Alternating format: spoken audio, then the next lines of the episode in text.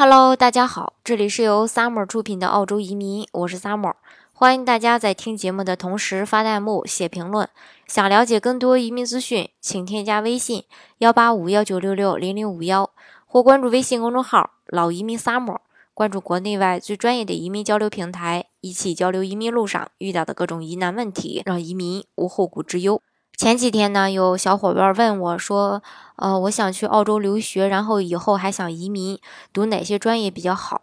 针对所读的这个专业呢，呃，我这一天给大家整理了一下，嗯，主要推荐的专业有，比如会计啊、精算啊、计算机工程。这个类的，比如说土木啊、环境、电子电器、通信等等，还有建筑设计及景观设计、教育、社会工作、验光师、护理，还有法律、听力师这些。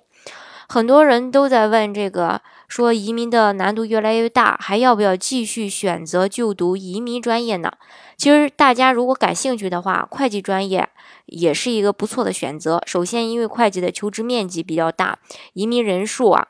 嗯。还有包括他的这个收入哎也比较高，全职的会计在澳洲当地的话，年收入大概在七万左右。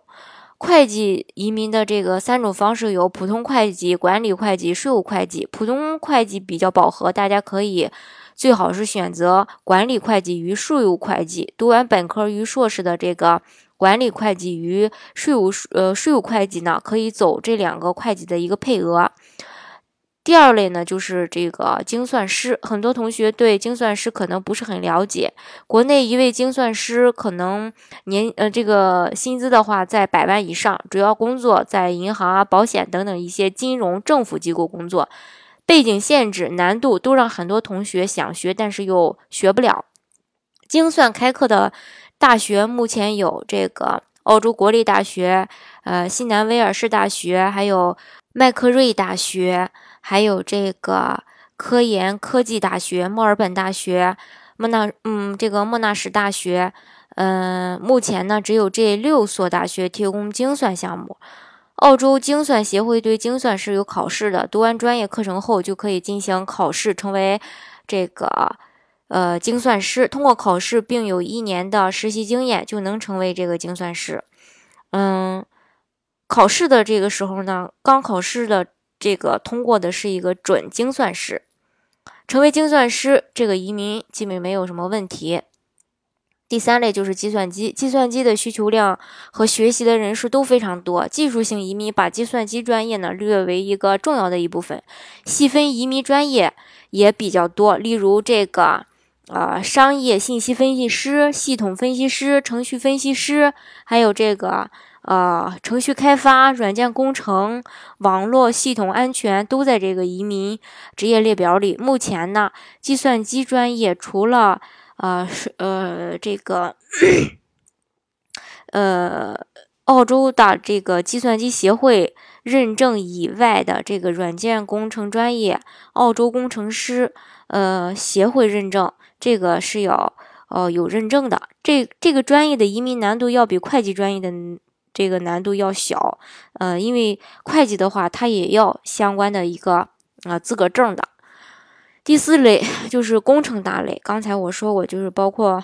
土木啊、环境啊、电子电器、通信等等这些。机械制造这个工学学位移民紧缺，本科或硕士六六十五分以上可以提交移民申请。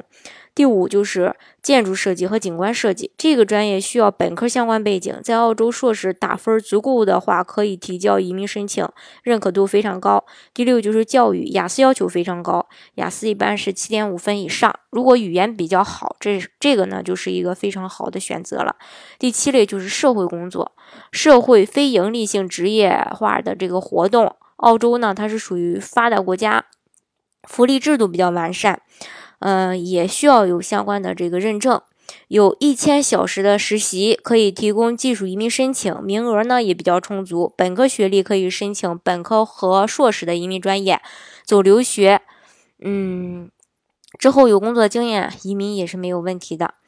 社会工作专业学制硕士是两年，每年的生活费加学费大概得二十五万左右吧，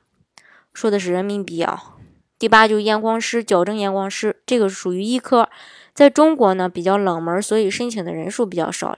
这个呃，如果大家啊申请的话，可能会容易些。当然，要在你其他条件都够的可这个情况下才能申请啊。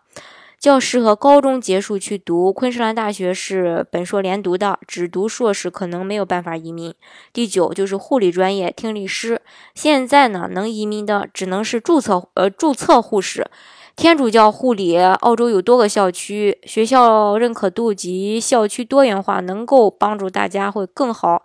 呃更快的呃去学习这个专业。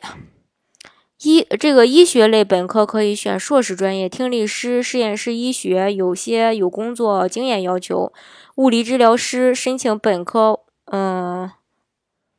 没有太大问题。申请硕士需要本科专业背景，对语言要求也比较高，但是移民难度相对较小。另外呢，TIF 属于职业培训，移民难度较大，所以尝试雇主担保类移民，呃。四五七签证取消了，会有新的一个签证颁布，这个大家需要耐心的等待。第十就是法律专业比较抢手，对个人的提高也是非常有利的。如果能拿到注册律师，在很多国家都能工作。悉尼大学提供七十五个工作日的实习机会，可以直接向呃这个提出律师资格委员会提出申请。以上我给大家说的这些啊，是做这个幺八九幺九幺九零之类的纯技术移民，